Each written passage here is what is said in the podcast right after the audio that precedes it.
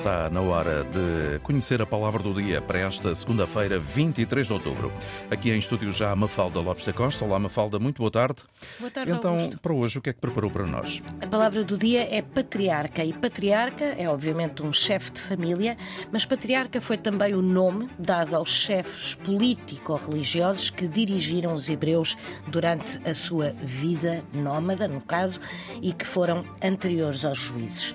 E patriarca era igualmente o título dado a alguns prelados de algumas dioceses importantes. Em sentido figurado, usa-se esta palavra para referir uma pessoa idosa ou respe- respeitável e que tem uma numerosa descendência, e também se usa para referir uma figura masculina que é respeitada como um líder simbólico ou como um orientador de determinado grupo. A palavra vem do grego, mas chegou-nos através do latim e é formada por pater, pai e arque, que remete para poder. No fundo, um patriarca significa o poder do pai. Palavra do dia, edição Mafalda Lopes da Costa.